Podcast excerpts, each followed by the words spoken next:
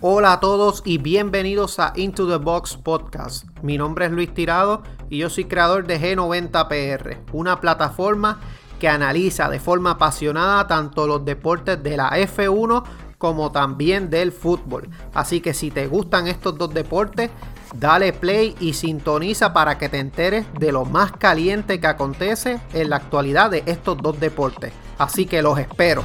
Buenos días mi gente, espero que se encuentren muy bien. Mi nombre es Luis Tirado de G90PR. Bienvenidos al episodio número 42 de Into the Box Podcast. Eh, saben que me pueden conseguir en Instagram con G90PR. También a través de la montadera underscore 1.0, gente. Cositas eh, pasando en la Fórmula 1. También este, algo en el fútbol de los fichajes. Así que vamos a ir hablando poco a poco de lo que está sucediendo, gente. Y es que vamos a comenzar, ¿verdad? Hay una noticia que habla de Sebastián Vettel, que ha vuelto. Sebastián Vettel, pues, como ustedes saben, estuvo en la escudería Ferrari del 2005 al 2018 cosechó 13 victorias, pero fue este en el 2020 cuando 2019 empiezan los problemas con Sebastián Vettel en el incidente con Brasil. Luego el año pasado pues fue fatídico para Sebastián Vettel. Así que Mercedes, eh, Ferrari decide buscar a Carlos Sainz. Y pues ya estamos viendo cómo Sebastián Vettel pues tuvo un carrerón en, este, Azerbaiyán. Eh, básicamente estuvo cuarto debido al incidente de Hamilton. Entonces es que logra colarse a podios a segunda posición. Así que Vettel vino de hacer un quinto en Mónaco también. Así que lleva dos eh, resultados de forma consistente.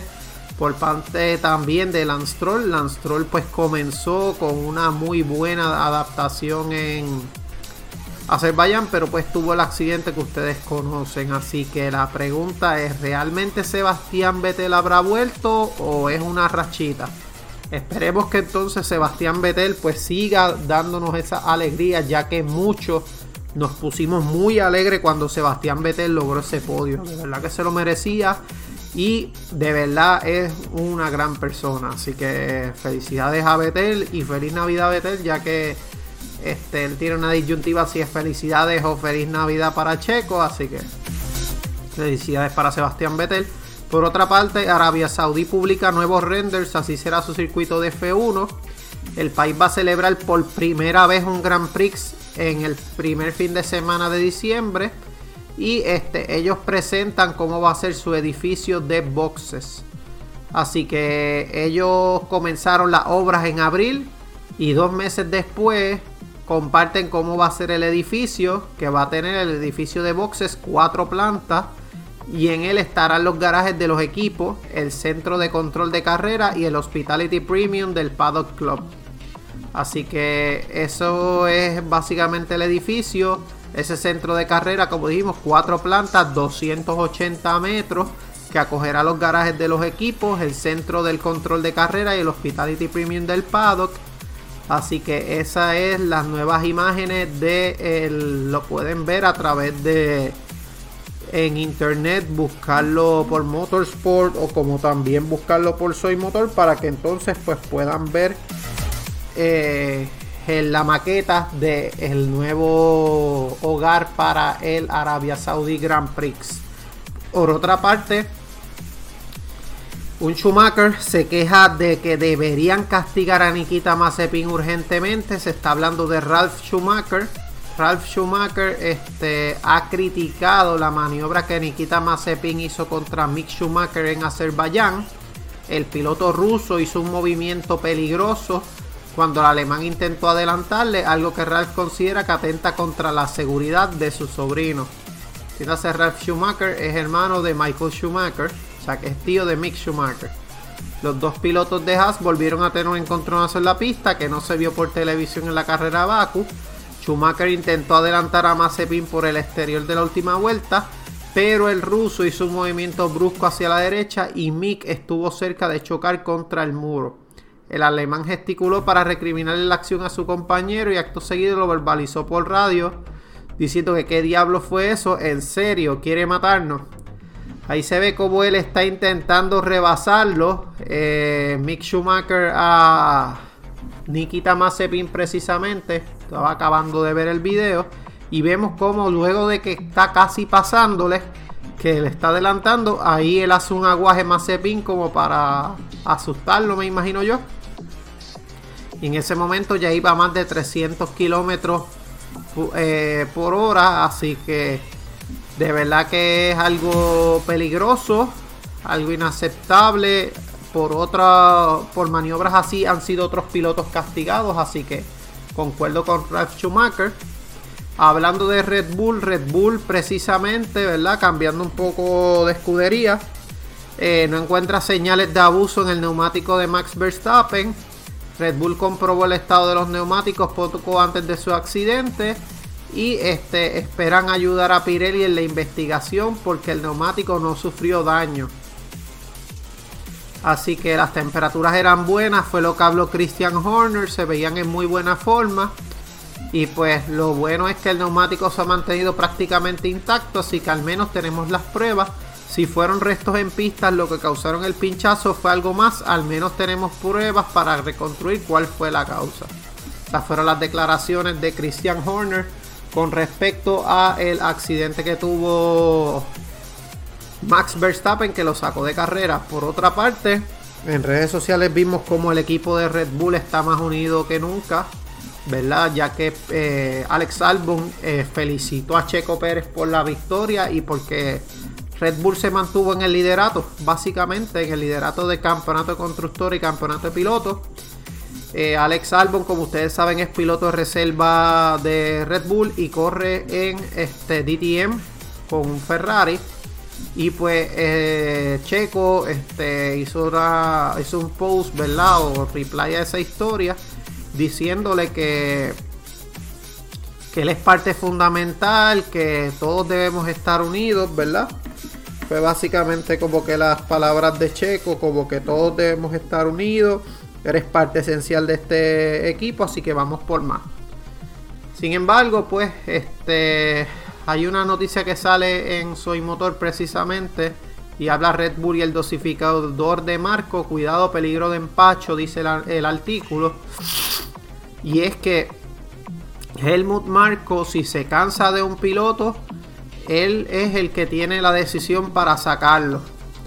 Así que este lo hizo con Danny Viat, que lo sacaron después de un podio. Lo hizo con Pierre Gasly. Hasta ahora Checo está en buen papel con él, pero pues ustedes saben que Helmut Marko es el que tiene la decisión sobre quién sale de Red Bull básicamente. Por otra parte, eh, también eh, lo difícil es mantenerse. Esa es la condición de Christian Horner para renovar a Checo. Debe, hacer, debe seguir haciendo un buen trabajo. Eh, todavía tienen mucho tiempo para pensar y pues como les habíamos mencionado en los, box, eh, eh, los Into the Box podcast anteriores, ellos no van a hablar hasta el receso de verano. Así que Christian Horner dice que Sergio está haciendo un gran trabajo, que debería seguir haciéndolo con facilidad. Red Bull conocía el fuerte historial de Pérez en Baku, pero Horner reconoce que el mexicano le sorprendió por su ritmo y defensa ante Lewis Hamilton. Este fue rápido desde la primera sesión y solo tuvo un error en la clasificación. Su ritmo en carrera fue fenomenal. Si no hubiera habido el problema con su parada boxes, habría vuelto a la pista aproximadamente a la altura de Max. La forma en la que controlaba a Lewis era de categoría y sabemos lo que es una victoria moral para un piloto. Así que volvemos, ya Checo se encuentra en tercera posición en el campeonato de constructores para eso fue que lo contrató Red Bull. Tiene que seguir manteniendo y subiendo su nivel para poder quitarle ese puesto a Bota y mantener a Red Bull en esa lucha por el campeonato de constructores. Por otra parte, algo, que se hablaba mucho era Nikita Mazepin y el servicio militar. Y Nikita Mazepin pues ya combina su asiento en Fórmula 1 con la milicia en Rusia la formación que, recibe Nikita Mazepin solo le va a quitar un día a la semana. Así que ya este, él está pensando irse más para ser oficial reserva, por lo que por el momento pues puede terminar esa carrera militar con el gobierno de Rusia. Eh, por otra parte, Michael Massey este, le ha dicho a Lando Norris básicamente que hasta un niño de 6 años sabe qué hacer con la bandera roja. El director de carrera de la FIA se defiende de los reproches del piloto británico y Massey ha advertido que la sanción podría haber sido más severa. A Lando Norris le sancionaron por no seguir los procedimientos necesarios cuando salió una bandera roja durante Baku. En un principio se investigó que el piloto británico pasara al lado del pit lane pero no frenara para entrar a boxes y continuara en pista. Masi lo que dice es que para ser justo desde el karting hasta la Fórmula 1 el significado de una bandera roja es bastante claro, desacelerar, desacelerar de inmediato y volver al pit lane.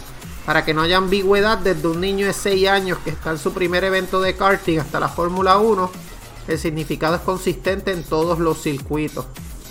En cuanto a penalización de puntos y sanción en sí, es obvio que los comisarios, pueden aplicar las sanciones que crean apropiadas en un incidente. Si tienen unas pautas, pero en estas circunstancias no creyeron oportuno seguir la guía, dado la situación atenuante, pues hubiera supuesto una sanción más dura.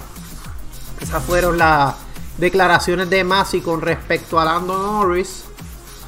Eh, también para ya ir cerrando con F1, hay una estadística en Montreal y es que el circuito de Montreal ha sido en seis ocasiones escenario de la primera victoria en ocasiones únicas de un piloto de Fórmula 1. Esto sucedió cuando Mario Andretti eh, fue coronado campeón por adelantado. Luego salió Thierry en el belga, que tras 95 intentos, un récord que se mantendría durante varios años, este, ganó en el 78, en el 89 en lluvia. Luego llegó Jan Alessi, que logró una victoria frente en su quinta temporada junto con Ferrari. Michael Schumacher este, lo terminó llevando como pasajero de vuelta a boxes después de la carrera, ya que fue cómplice de su victoria en un fallo electrónico en su Benetton. Lewis Hamilton luego consigue 12 años más tarde una victoria y Robert Kubica fue uno de ellos que ganó ahí solamente, así que también este ha ganado Jacques Lafitte, Nelson Piquet, Nigel Mansell. Así que esto se debe pues también a que se supone que el Grand Prix de Canadá era el próximo, pero pues no va a ser así esta temporada. Y para cerrar, gente, Masi discrepa con Rosberg sobre el aterrador Baku. Este Nico Rosberg hizo unas declaraciones que él habla de que le va a enseñar uno de los lugares que siempre me ha parecido más peligroso todo el año y él se está refiriendo a la entrada pit de Azerbaiyán. Daba bastante miedo. Llegas aquí a 350 kilómetros por hora. Hay que mirar lo que hay a la izquierda, refiriéndose a la entrada a boxes. Imagina que se rompe algo en alguna monoplaza. A la izquierda solo hay un muro y está de cara a ti. Si algo se rompe y está en el muro, es el fin. Este es uno de los lugares más aterradores que he conducido en una monoplaza de F1. Masi dice que pues que la entrada a boxes y todo el circuito fue diseñado y homologado por la FIA como un circuito de grado 1 y cumple con todos los diferentes requisitos de seguridad. Pero las declaraciones de Masi. Y para cerrar, gente, eh, salió también una noticia ayer y es que habla de que Ross Brown, director deportivo de la FIA, habla de que las dos últimas vueltas de Azerbaiyán es lo más parecido a los sprint races y que estos deben ser emocionantes. Así que vamos a ver qué sucede si de si logran este impresionarnos como se espera que pase. Así que gente, vamos a pasar a fútbol. Muchos nombres suenan para el FC Barcelona. Eh, Está sonando Fabián Ruiz por un lado, está sonando Ilkay Gondogan, Gabriel de Jesús, Jules Koundé también está sonando, Hanoglu también está sonando, Sven Botman también está sonando, Romagnoli, Alexander Isaac, Memphis Depay. También están hablando una opción más lejana eh, Álvaro Morata, Mohamed Salah, muchos jugadores, pero pues ya ustedes saben que la situación económica del club pues es bastante precaria, así que hay que ver qué sucede, ya que pues no pueden fichar a todo el jugador que se le antoje. Por otra parte, eh, Ousmane Dembélé se niega a renovar a falta de un año de contrato y están buscando ya un traspaso, posible traspaso, quedaría libre 30 de junio del 2022 y podría negociar sin eh, ataduras. El precio de venta de Dembélé sería alrededor de 50-60 millones. Tiene 24 años. Así que puede ser él. Este. La salida de él se haría entonces para financiar el fichaje de un delantero. Vamos a ver, ¿verdad? ¿Qué sucede? Este, esto va en referencia a que Haaland y Lautaro Martínez pues son los objetivos del FC Barcelona. Pero pues vamos a ver este, en qué termina pasando ya que pues quieren fichar a todos los jugadores. Por otra parte, un estudio realizado por Transfer Market este, ha puesto la valoración de los jugadores, ¿verdad? Y este, la lista está encabezada por Phil Foden, quien este, tiene un valor de 190.2 millones. Tenemos Mason Greenwood, 178 millones. Marcus Rashford, 159.1 millones. Erling Haaland 155.5 millones. Bruno Fernández 154.3 millones. Eh, Frankie de Jong y Pedri son los que le siguen. Eh, el valor de Kylian Mbappé estaría alrededor de los 118.3 millones. También está Ferran Torres por adelante de Kylian Mbappé. También está Jadon Sancho. Mason Mount, Joao Félix, Alfonso Davis. Esos son los jugadores que están por encima en Transfer Market en el valor de Kylian Mbappé. Tenemos que Frankie de Jong tiene 137.7 millones, 138.7 millones su valoración en el mercado. Y este Pedri de solo 18 años tiene 133.2. Es el valor en el mercado de Pedri, así que pues Vamos a ver este qué termina pasando. Por otra parte, Gianluigi Donnarumma estaría muy cerca de convertirse en nuevo jugador del PSG. Llegaría como agente libre. 12 kilos anuales sería lo que este, recibiría Gianluigi Donnarumma. Eh, también están pintando que van a tener a Georgino Wijnaldum van a tener tres porterazos, Donnarumma, Keylor Nava y Alfonso Areola, Areola. Así que el PSG sigue montando un equipazo de cara a la próxima temporada, ¿verdad? Hay que ver entonces qué termina pasando. Por otra parte, ya entonces se está hablando de que Philip Coutinho mantiene buen cartel en la Premier League, está pensando en su futuro y se está mejorando ya que él había caído lesionado el 29 de diciembre ante el Eibar. Así que vamos a ver qué pasa.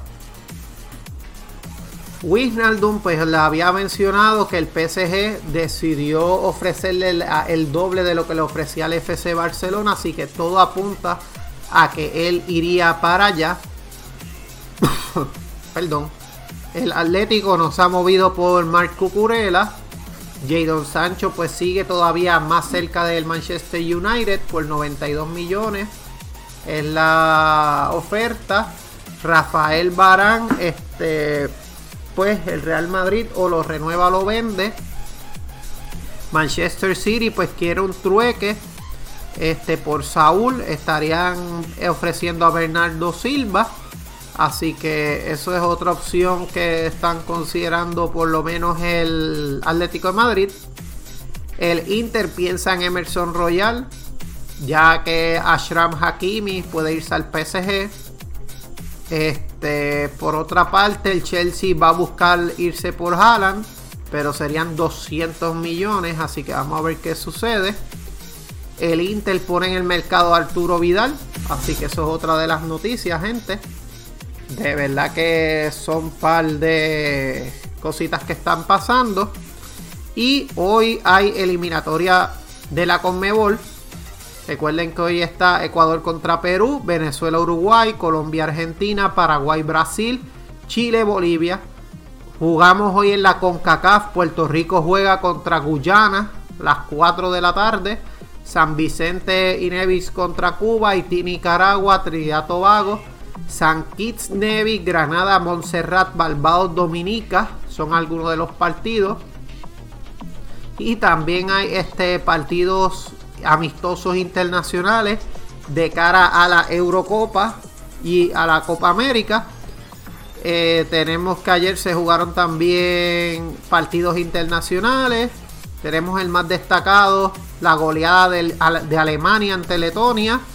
Eh, goles de Gondogan, Müller, Rossens, Osous, Nabri, Werner y Sane. Así que esto es todo por este episodio de Into the Box Podcast, gente. Mi nombre es Luis Tirado de G90PR. Me consigues en Instagram como G90PR y a través de la montadera underscore 1.0. Recuerden que mañana vamos a estar analizando el Grand Prix de Azerbaiyán junto a PR Racing Sports y vamos a estar entrevistando a Sebastián Carrazo, gente. Así que esto es todo por este episodio. Espero que les haya gustado, que tengan excelente día y hasta luego. Chao.